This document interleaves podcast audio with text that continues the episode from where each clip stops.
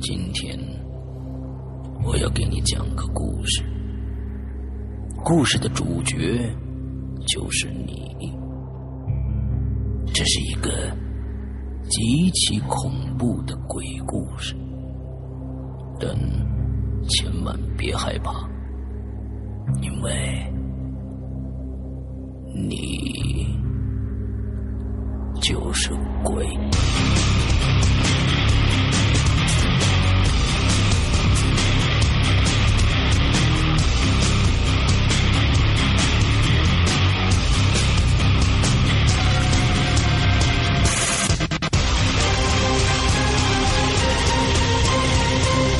现在收听到的是《鬼影在人间》。各位听众，大家好，欢迎收听《鬼影在人间》。那么这一周呢，我们接着来听乔给大家讲他朋友身上发生的一些恐怖的事件。OK，乔跟大家打个招呼。嗯，山哥好，鬼友好，我是乔。OK，嗯，我又回来了。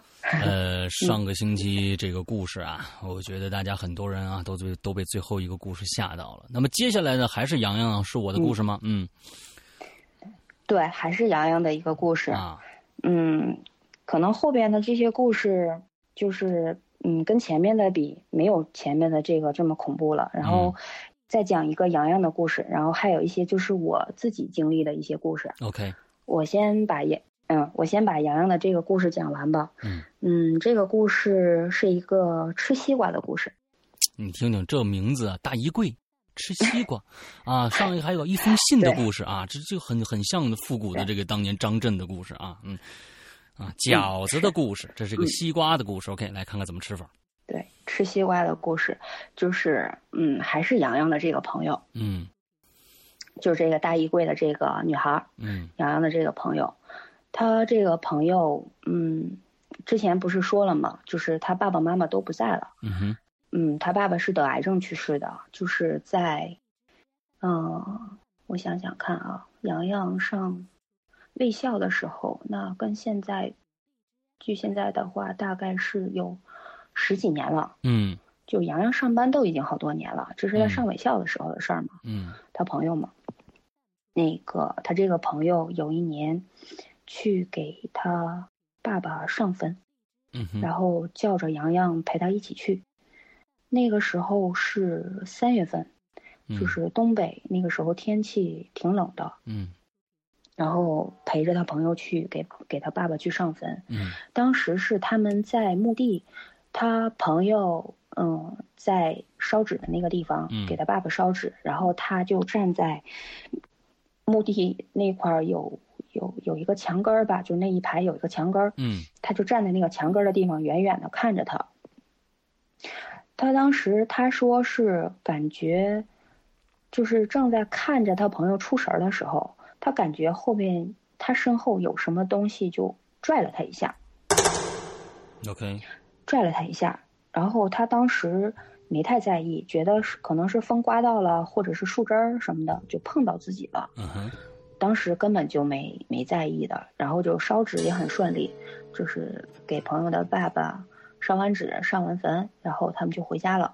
嗯回家了，当天晚上，就洋洋就发烧了，洋洋就说胡话，嗯，就发烧的过程当中，他老爱发烧跟他妈妈啊说，一碰这种事儿就发烧。嗯。嗯嗯，是，就对，这次又发烧了，然后就糊里糊涂的就跟他妈妈说说我要吃西瓜，就说着说着都就声泪俱下的那种，就特别可怜，说嗯我想吃西瓜。然后他妈妈说这三月份啊，大东北的那时候十几年前没有说像现在物流这么发达，想吃什么是吧？网上你一买就来了。嗯嗯那个时候东北的三月份上哪儿去弄西瓜呀？反正是挺难的。他跟他妈妈说：“说我要吃西瓜，说的你看我这么可怜，我就想吃一口西瓜，那个我都吃不到，我这是多大的遗憾呢？嗯，就我就是想吃这一口西瓜，我不吃这个西瓜，那个就不行，我就是想吃西瓜。嗯然后他妈妈那时候也是，就嗯，想想了好多办法吧，反正最后挺费尽周章，最后真的是给他弄到了，弄到了一个西瓜。OK。吃了，对，真的就弄到了，吃了，吃了之后就好了，就不发烧了。然后他自己也都说，就感觉自己很奇怪，不知道自己为什么当时想要西瓜吃。但是他知道他要西瓜的这件事。对他知道他自己要西瓜，但是他自己不明白自己为什么就是发烧的那个状态为什么要西瓜吃。嗯嗯，但是就是虽然是。费了一点力气吧，就搞总算他妈妈给他搞到了一个西瓜，他也吃了之后，就是发烧也逐渐都退下去了。嗯嗯，就好了，也也没怎么太折腾他，就是他自己说也没怎么当回事儿。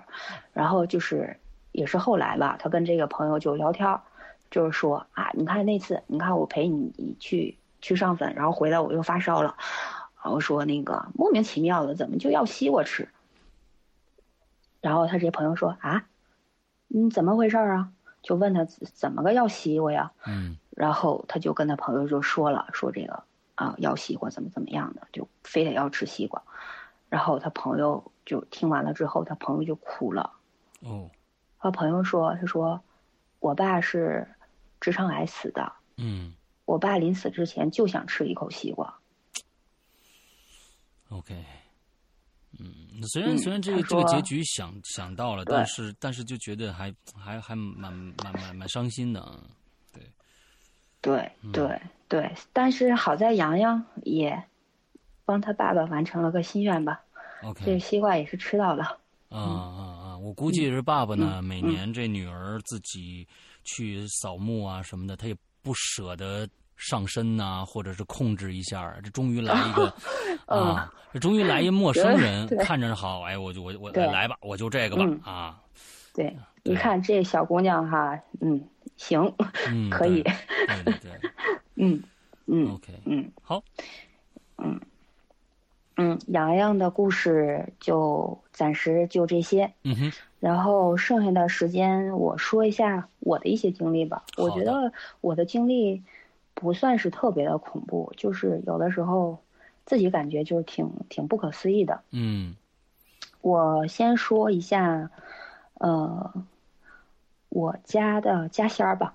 哦，就是我，对我，这是我老公家的，就是我老公家有家仙儿啊。他的二爷爷，二爷爷在我们家这边的乡下，就是小旭儿有个地方叫小旭儿。嗯嗯，二爷爷家是有家仙儿的。嗯。嗯，据说家仙儿很很很灵验的，家仙儿，嗯，就是去年，嗯，这个事儿发生在去年的夏天，嗯，去年夏天我就是接我接我女儿回家，嗯，就是她下幼儿园，然后我接她回家，我俩在路上捡到了一只小猫，哦，就是从这个小猫开始讲起吧，捡到了一只小猫，但是当时我。就是鼻炎特别的严重，就是猫离我大概三四米远的地方，我就开始打喷嚏了。就是那个时候身体状态也不是很好，嗯，然后就养不了这个猫，没办法。然后后来跟我爱人商量了一下，就说那怎么办？就要不然就送到二爷家去吧，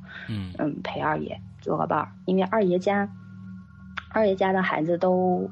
就都进城了，嗯，打工的打工，上班的上班，生活的生活，就留二爷一个人在家里，看着老家，看着地，然后二爷一个人也挺寂寞的，就想把这个小猫送到二爷家。嗯，行，那好，就去吧。然后正好送小猫的那天，我们又约了几个朋友去二爷家烤串儿。嗯，二爷家有一个特别大的院子，然后院子里边。就是可以玩啊，什么的都行。我们又约了几个朋友去二爷家烤串儿，顺道就把这个小猫给二爷家送去。然后我老公说说顺道再给家仙儿那个带点吃的吧，嗯，就买的烧鸡，买的酒。就这样，我们就去二爷家了。OK。然后到二爷家，嗯，那个小猫，那个小猫，我们我当时捡回来的时候不大，也就。一两个月吧，可能流浪的小猫，营养状态不好，可能显得比较瘦小。嗯，看着那个样子是一两个月大，但是那个小猫就特别的有灵气，就是供家仙的那个屋，猫不进去。哦，猫猫是就是绕着走，就是到了那个门口，到了供着家仙的那个屋，猫不进。呃，按理说那么小的小猫很调皮的，嗯，就是它看到一个什么东西，它它都会很有很有好奇心的，它肯定要进去呀、要看啊，要要玩儿什么的。但是那个屋子猫不进，嗯嗯不进去。然后我跟我老公，我俩就开始给家仙儿的那个供桌开始收拾，把原来那些空的酒瓶啊什么的，把那些香灰什么都扫一扫，然后把新的酒和烧鸡放放上去，然后一切都打扫完了，然后我就我俩就从那个屋子里面出来，就准备上院里头去准备烤串儿。嗯那个时候大概是在上午九十点钟的时间，嗯就是我突然之间就从那个屋子出来了之后，就突然之间就觉得特别的困，困，就是困到什么程度？对，就眼睛都睁不开了，就是九十点钟那个时候，大大晴天的，嗯哼大夏天的九十点钟就困得我都想一头扎在那儿睡睡下去，就是什么也玩不了了。我说不行不行，你让我回车上躺一会儿。我说让我睡一小下，我真的眼睛都睁不开了，就是就是那种眼皮沉到我都抬不起来的程度。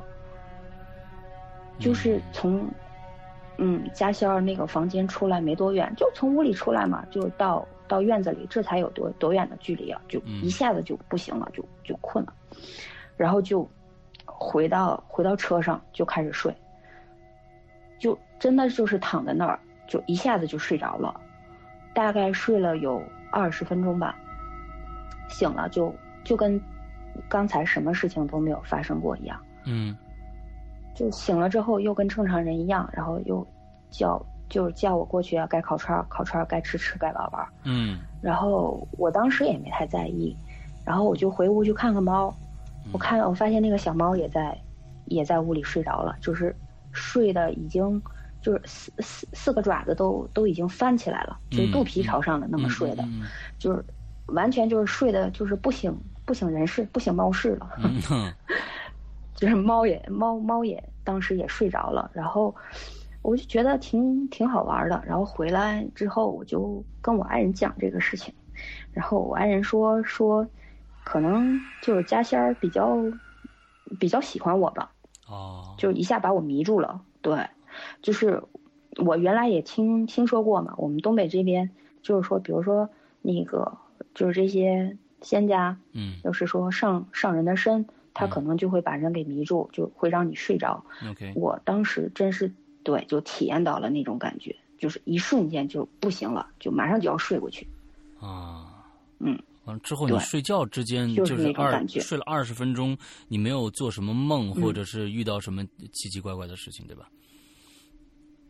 没有，没有，啊 OK，就是嗯，感觉挺就是挺奇妙的。我觉得嗯家仙儿这个东西真的真的很很很很奇妙，嗯嗯。因为东北这边有家仙的特别的多。嗯。就是我，我爱人家，这是他二爷爷家，就是他他他姥姥家这边也有自己的家仙，就是有有一次我们一个朋友就是来来我们家玩嘛，嗯。就上去他姥姥家去玩，上我爱人的姥姥家玩，他不知道的那个那个我们那个同学，一个一个女同学，她不知道阳台上供着那个东西，嗯可能是有点冲撞了，就是进去了之后她就被吓到了。哦其实家仙儿这个东西，它不是说，嗯、像什么供着就是供着观音啊、供着嗯佛什么，它是对，它是有有一个具体的一个一个塑像在那儿嗯的。嗯嗯家仙儿就是一个，就是有的时候是一张纸，上面写了字，哦，就是一个佛龛里边是一张字，哦，然后你会看到他那个前面对供着鸡、鸭、鱼什么的，嗯，嗯，对。就那么一般家仙儿都哦是呃，一般是什么呢？在东北。家仙儿东北有的可能是就是类似于黄仙儿，黄仙儿。就是狐黄白柳灰，对、啊这种，就都都有的或者是自己，对，或者是自己家已故的亲人，哦。嗯，对对。但是我我二爷爷家的这个家仙儿具体是什么，我不知道，哦有可能是黄仙儿，对哦对。这个东西呃有没有什么，比如说忌讳，说不能问呢，或者怎样？嗯，还好吧，还好，就是在对在东北这边，我觉得就是仙家这个东西挺挺挺多见的。你只要不说什么一些就是冲撞他们的话，就是一般都不会有什么。嗯嗯嗯，城里边现在供家仙的也也还都很很多吗？有啊，有啊，是吧？就是我对我爱人姥姥家就供着家仙，嗯嗯，很就很常见的。OK，对，很常见。嗯，OK，嗯嗯嗯，好，这个是，对，这也是我们家家仙儿的一个故事。嗯哼，嗯，然后我再讲一个，呃，我做的一个梦吧。好，我觉得这个梦当时我挺害怕的，而且至今这个梦就是到现在我也没有找到梦里。那个人跟我说的东西是什么？就是这是我做的一个梦。嗯嗯嗯，怎么讲呢？我这个人虽然我学医，但是我比较相信风水。啊，就是嗯，对我比较相信风水。我觉得风水啊，风水是科学对，我觉得这个风水是是一门科学。我我比较相信它。就是这个牵扯到的事情就比较多了。我婆婆家就是原来住的那个位置。呃，我不知道大家知不知道，就是，呃，七三幺罪证陈列馆，哦，侵华日军七三幺部队罪证陈列馆，他就对，嗯，对，他在哈尔滨市的平房区，嗯，就是嗯，对，它是哈尔滨市一个著名的一个红色景区嘛，嗯，就是我婆婆家原来住的那个位置，我我现在想起来，我都觉得当时。建房子的人是怎么想的？嗯，就是如果去过这个侵华日军这个七三幺部队遗址的人，应该都知道，它这个原来的这个老景区，它是分两个部分，一个 A 区，一个 B 区。嗯，就是一区和二区，在这个一区和二区之间，有两到三座的家属楼，就是居民楼。啊，嗯，就是我婆婆家原来就住在这儿，就是。嗯，在我婆婆家，这管的家属楼吗？还是就不知道为什么怎么规划就就就就建了三栋楼？是，石阳哥是这样的啊，我跟你讲，就是在我小的时候，我小的时候也是在平房区长大的。嗯，就是我小的时候，嗯，原来的七三幺的遗址就是都被用作学校了，就当做学校用了。哦，当做什么职业技校了、职业学校了什么的用了，是后来政府把它划到这个就是景区的。哦，所以说那个地方就是有家属楼，那个就是在很久以前了，因为在那个就是一区那个部分原来是一个技校，嗯嗯，然后二区那个部分是后来挖就是开发出来的，就整理挖掘出来的，嗯，所以说我婆婆家原来那个位置就比较尴尬，啊，就正好就是夹在夹在这两个区的中间，就是我婆婆家的，就是呃正屋的那个房间，你一望去就能看见一区的整个的一个。一个景区，嗯，然后在阳台上回过头来，你到阳台上去看，就能看到整个二区的一个景区，就是这么一个位置。哦，那你们这个是最佳观景点啊！你这，对我婆婆家，而且是在五楼，是这个视野和高度都比较好啊。那现在这三栋、这几栋楼还在吗？还在，就是嗯，对，还在，但是政府有意要就是要拆迁了，把这几个楼，但是现在还没有。最终的确定下来，但是我婆婆家已经从那儿搬出来了。OK，嗯，原来的时候，我婆婆家那个房间，那时候我女儿还小，那时候才几个月大吧，就是那时候还不会说话呢。嗯，然后有的时候晚上就会夜惊，就是睡着睡着之后就哇的一下就大哭起来，嗯嗯嗯，就会那样。有一次我记得，有一次我女儿。晚上睡觉就睡着睡着就睡毛了，就一下子就坐起来就开始哭，然后她就是坐在那个床上，用她那个小手指着窗外，一边指着一边哭。嗯，就那个时候他还不会说话呢，那时候他才十几个月大，还不会说话，然后就是那个样子。等到后来。等他长大一些了，就会说话的时候，有时候我也问他，我比较欠，我就问他，我说，我说你小的时候你在奶奶家怎么睡着睡着就会哭？他说，因为有血妖怪。血妖怪。对，就是小孩子他自己编出来的。他说，因为有血妖怪。然后我说什么样的呀？然后他就给我描述，就是他说是我女儿说是，就一个女的领着一个小孩儿。那个女的就是身上破破的，然后脸上有血，然后领着一个小男孩，小男孩会来，就是来我婆婆家来玩儿，然后来玩他的玩具，就是就是这么一个情况。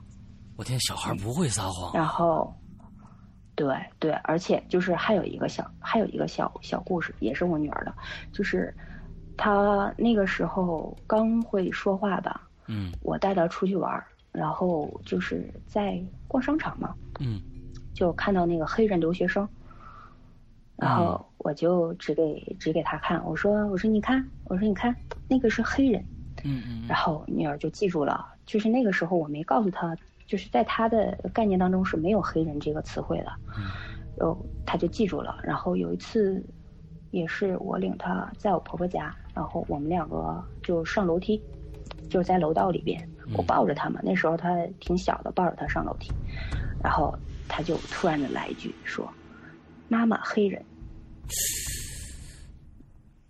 在哪儿？嗯，他看着哪儿？”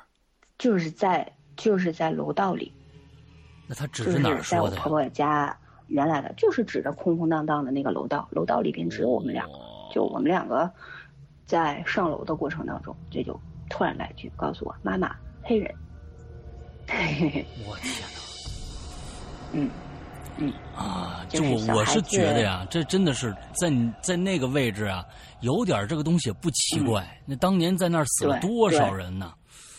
对、啊。对，嗯，我们像我们小的时候，我们什么入队入团啊，一整就把我们就拉到那儿了，就拉到那个罪证陈列馆，啊，什么宣誓啊什么的，就是里边它挺阴森的，确实很阴森。嗯就是好多历史上那些照片，还有他一些就是还原当时那些细菌试验的一些蜡像，做的都非常的逼真，确实挺挺阴森的，那里面挺吓人的。，OK，然后就是，嗯，从那个地方搬出来了，搬出来了，搬到这个新家就离那边很远了，嗯。房子也很大，也很漂亮，也很宽敞。然后我有一个朋友，就是小学同学，嗯。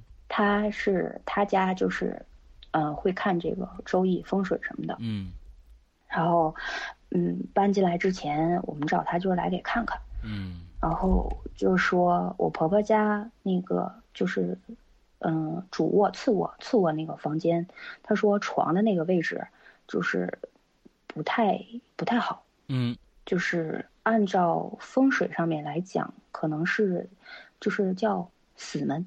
死门，对，我天，这对名儿是我太太说我太太瘆人了。呃，对对，就是它有它这个风水上面有讲有叫生门，有有叫死门的。啊，对，就是，嗯、对，就是，嗯，懂风水的朋友可能可能明白我说的这是什么。我说不太好，反正总之就是这个位置离死门比较近，嗯就是他建议就是这个位置最好不要安放床。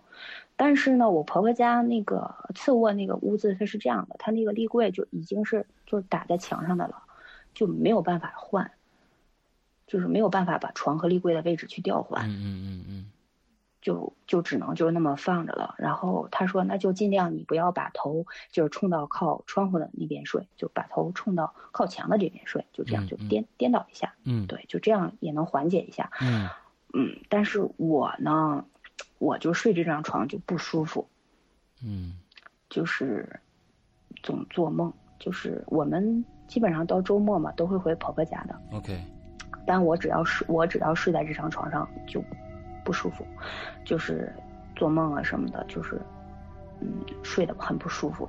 嗯，然后有一次就做了一个挺恐怖的梦，嗯那个我梦到，嗯，我和一个朋友还是一个同事还是一个什么人，就是在我身边。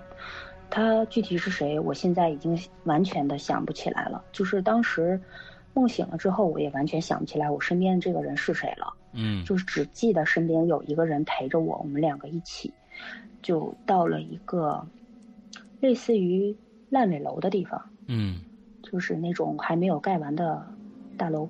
嗯然后那个大楼就是那种灰灰的水泥墙，嗯哼然后高高的，里边空空旷旷的，但是里边有一部非常高、非常长的电梯。呃，扶梯，这个电梯，哦，对对，就是那种扶梯那种电梯，那个电梯在还在运转，然后电梯上面有很多人在坐这个电梯，就是他们当时的状态是，嗯，没有人说话，默不作声的，然后低着头，表情很严肃，嗯，也不乱看，就是，嗯，对，就是眼睛直直的看着一个地方，然后身上都穿着那种灰扑扑的衣服，就是有男有女，有老人，没有看到孩子。OK，就穿的对，就穿的灰扑扑的，就跟就是那个水泥墙的颜色差不多。嗯就表情都很严肃、很凝重，然后就上那个电梯，那个电梯就上面密密麻麻的全是人，嗯就全是人，没有没有一个人说话，也没有一个人回头啊、张望啊、乱看啊什么的，就一直在走那个楼梯，而且那个楼梯上的非常的高，我根本就看不到顶，嗯。我也不知道那个楼梯要通到什么地方去。嗯。然后旁边就是还有好多人都在等着上那个楼梯，嗯哼。嗯，就有一个类似于像保安执勤的那样的一个人，就他在旁边维持秩序，就说，嗯，那个就不要急，一个排一个，就排好队，那个一个接一个的上。嗯然后我就我就当时在想，想这要去哪儿啊？不是说好了去逛街吗？嗯这是什么地方呀？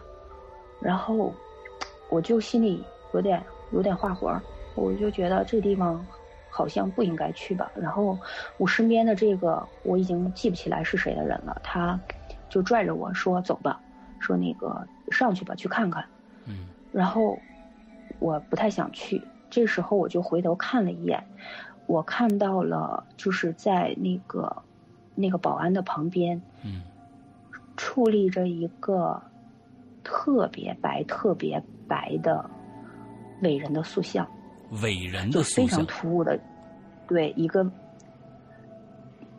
嗯伟人的塑像，是是现代的还是古代的毛主席？OK，好吧，嗯。就是刷白刷白的一个人，就是一个一个塑像，就像一个大石，就是那种大的石膏像一样，就站在他旁边，而且他就是摆出来了一个非常经典的那个叫、嗯那个姿势，就一个手掐着腰，嗯。然后一个手招手就那样的，就扬着手，然后正好他的那个脸就冲着那个电梯上升的那个方向，嗯哼。就冲着那个方向，我就感觉不对劲儿，嗯而且就整个过程当中没有一个人说话。嗯我就觉得不对，我就想不行，不能去，赶紧走。嗯我这时候就拽着我身边的这个人，我说不对不对，咱们赶紧走。然后这时候就那个保安就是他的前一秒钟还在维持秩序，他后一秒钟就发现我们转身要走，他就要过来拦我们。然后我就很害怕，我就拽着拽着我身边这个人就往出跑，然后那保安就在后面拼命的追，嗯就拼命的追，我就感觉自己就要都要跑断气儿了一样，就就感觉要是如果今天跑不出去的话，我就再也回不去了，嗯就是那种感觉。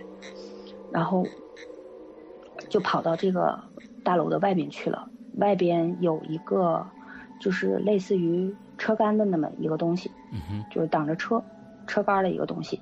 我就在那一瞬间，我一下子就从那个车杆的下面就溜出去了。嗯然后我身边的这个人就没出去，他就当时他也不见了，然后这个保安，嗯，他就不见了，就是梦里很奇怪的，就是也说不出来为什么，就他就不见了。当时就只有我一个人出去了，我当时心里就是是那种很庆幸的，我终于逃出来了。嗯然后这个保安就追到门口那个地位置，他就不追我了。嗯他就是那种那种笑，就是冲着我那种非常诡异的笑，或者是那种幸灾乐祸的笑。嗯他他说还是让你逃出去了。嗯，然后这个时候他做了一个非常奇怪的事情，就是他从我的衣兜里头拿出了一包香烟。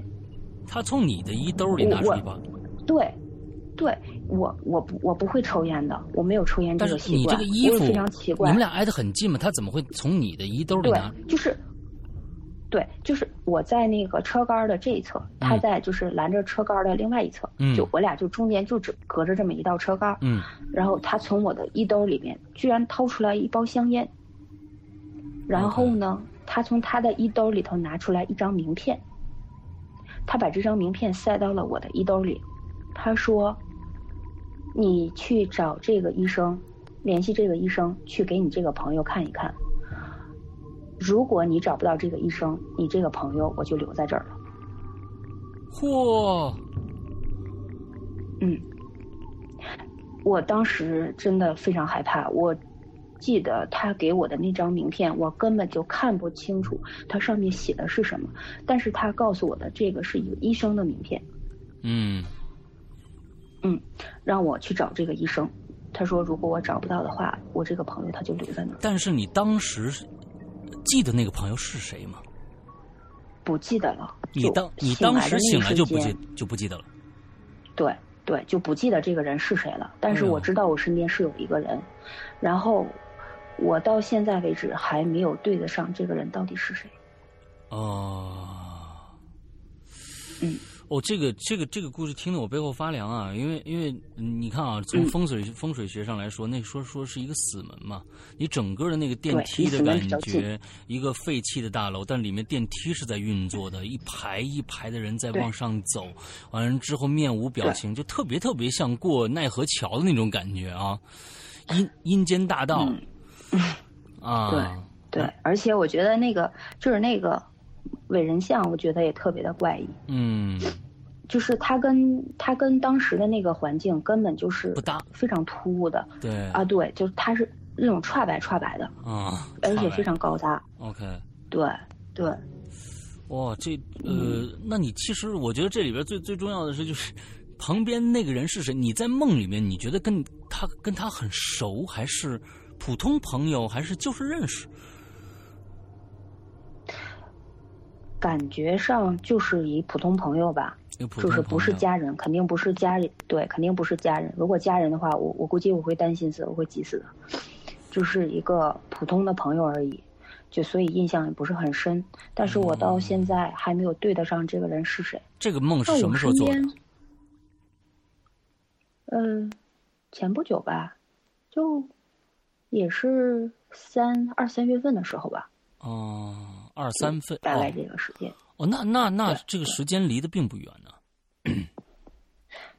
嗯，对，但是现在也没有找到这个人是谁，而且我也没有印象，就是这个医生是谁，完全没有印象了。但是当时那个保安，他跟我说的这些话，还有他的那个笑容，我现在都还记得。OK，但是名片上写的什么名字你也不记得了。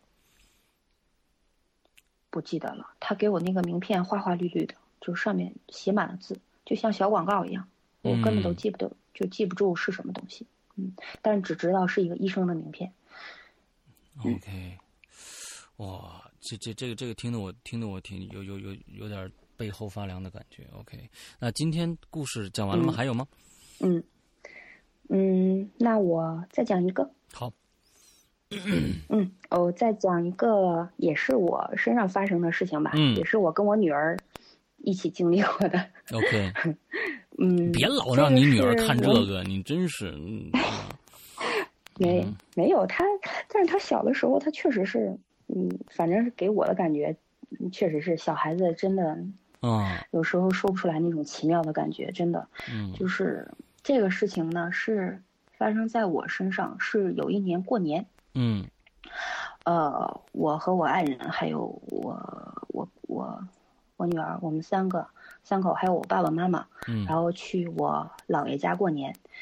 嗯，我姥爷是这样的，我亲生的姥姥在我很小的时候就有病就去世了，嗯，然后我姥爷，嗯，就是又找了一个老伴儿，嗯，嗯，然后他们住的那个地方就离我工作的地方，离我单位不远。嗯，是一个老房子。嗯，我这个后姥姥就是她，她，她的妈妈，嗯，就是太姥姥呗，嗯，就是，嗯，九十多一百岁左右吧，那个时候没有的。OK。然后老人嘛，他们是习惯就是把老人的遗像就是供在家里。嗯。平时啊，或者什么，就是生辰或者什么的时候，可能有过节什么的，可能要给老人上香。OK，对，就是那样，可能就对，请老人回家过节啊什么的。嗯嗯。然后我们那年就是，嗯，大年初三，然后去我姥爷家给姥爷拜年。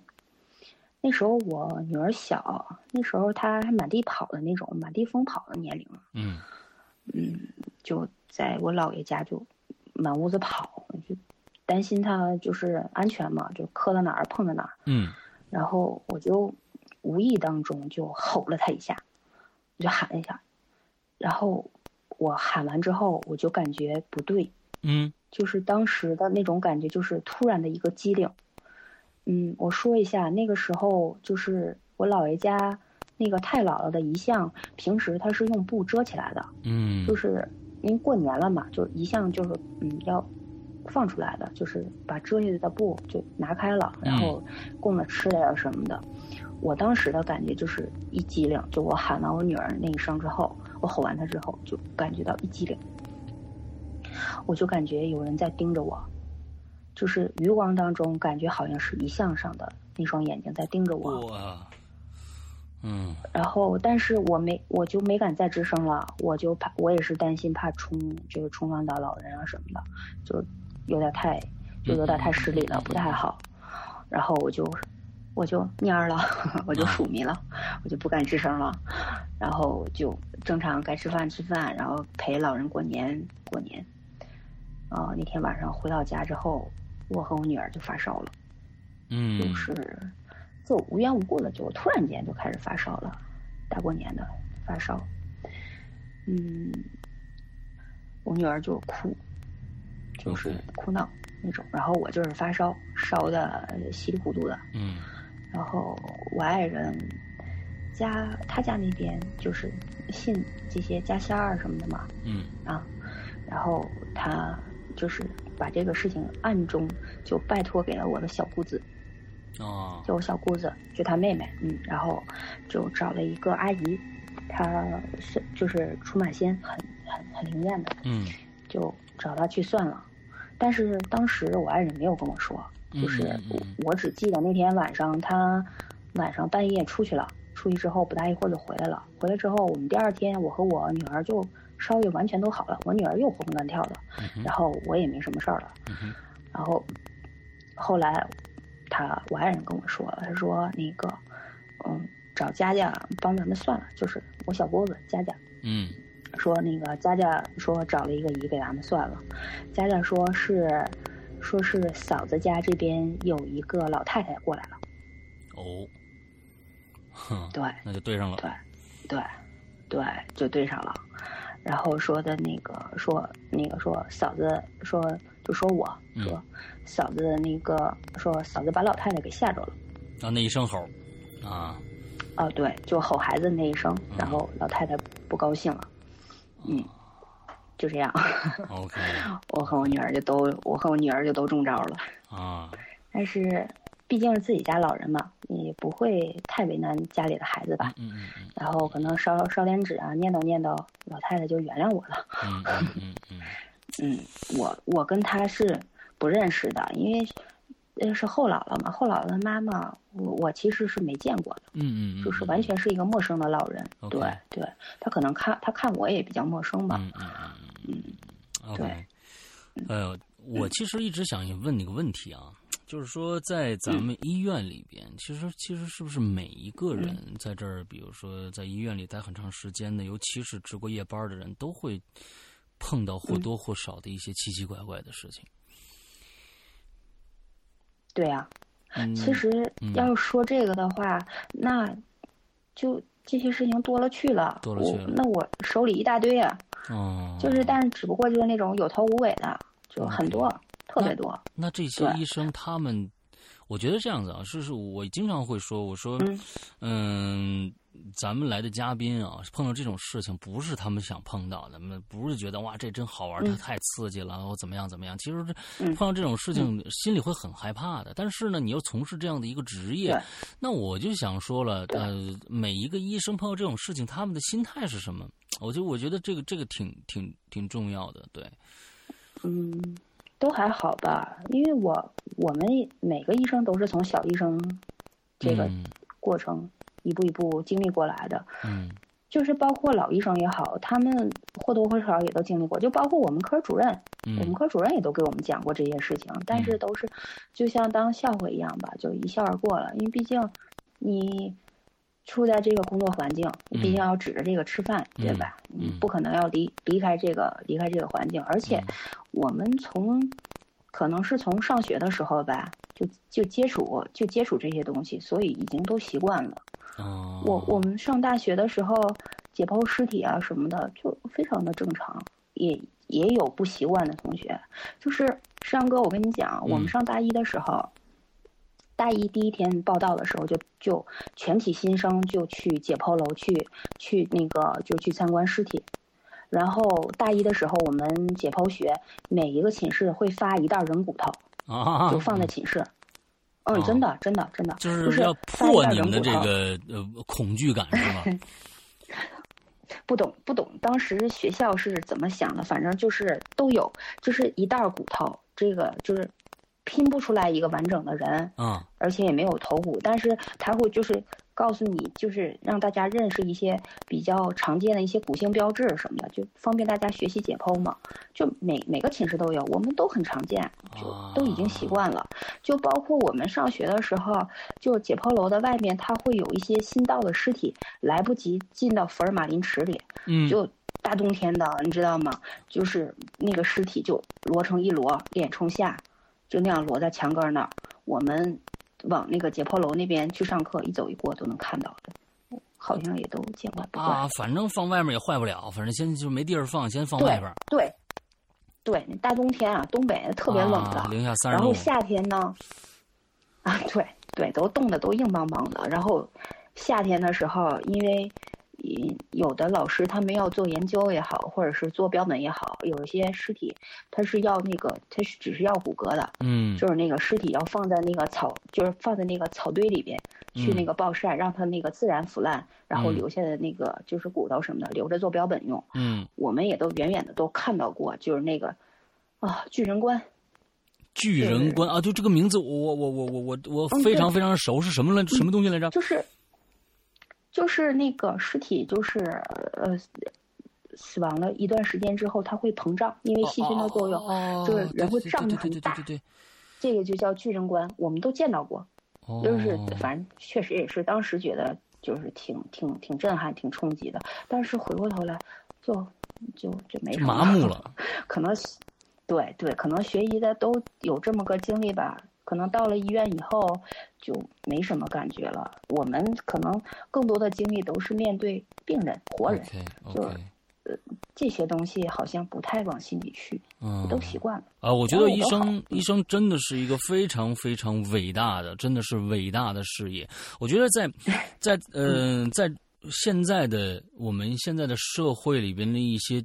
呃，常备的职能，比如说医生，比如说救火队员，比如说警察，其实这些这些呃工作岗位真的是非常非常的伟大，因为它直接跟人的生命是息息相关的。我觉得这个真的是每次我请来呃一些，比如说我们以前也有小护士来呀啊做我们的节目，那时候是一个我记得是广西的一个，我记得，我记得，嗯，完了之后我觉得他们真的是特别不容易啊，白白天呢那要。对病人啊，那个忙啊，要给给扎针呐，要收拾啊，这个那个的，啊，晚上还得受吓。你这个，我真的是觉得啊，这对于我来说，这这这简简直生不如死啊！啊，而且山哥，你知道吗？就是我我我所在的这个就是职业的这个专业这科室，总能遇到一些临终的病人，就终末期的病人，就肝癌晚期的病人。就是哎，我我送走的病人已经。这么多年已经数，就是已经数不过来了。就是我，就眼看着把这个病人送走的，就可能到最后是我就是宣布这个患者临床死亡的，就眼看着他就生命体征一点一点没有的。嗯，我们都已经习惯了。就包括我们主任，就是有的患者就是那种家里陪护比较少，有的时候我们我们主任都会帮着患者穿穿衣服的，就是穿那个装老衣服。嗯嗯，这真的很不容易。对对，嗯，然后护士什么的，就是帮着他们什么，就是清洁什么的，就清洁口腔、鼻腔。有的患者，我我真的见到过，就是在我的班上有一个患者，真的是七窍流血死的。嗯，真的就是鼻子、眼睛、嘴巴，就是都是在那种流的都是血沫子，然后最后都是护士一点一点帮着擦掉的，真的很不容易。嗯嗯嗯我们其实通过这个节目，呃，也能也能，我们也反映一些暖心的、正能量的一些东西吧。啊，医生真的是不容易，所以体真的，我觉得现在在中国的现在这样的一个医疗条件下，我真的是我觉得呃，这个医患之间真的需要互相理解，真的互相理解。我觉得有时候医生这边对护患者，呃，第一个啊，我觉得。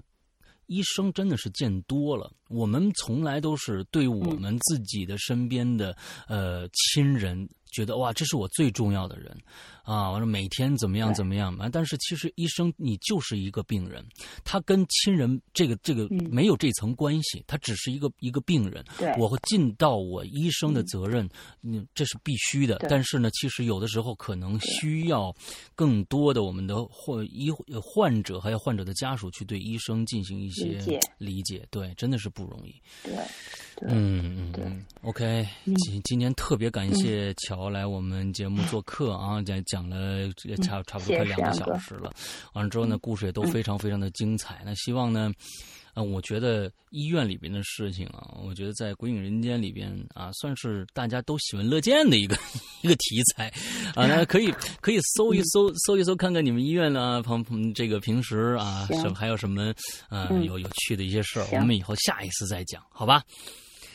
行啊，非常非常嗯感谢今天乔的谢谢造阳哥。OK，那今天的节目到这结束，祝大家这一周快乐开心，拜拜。拜拜。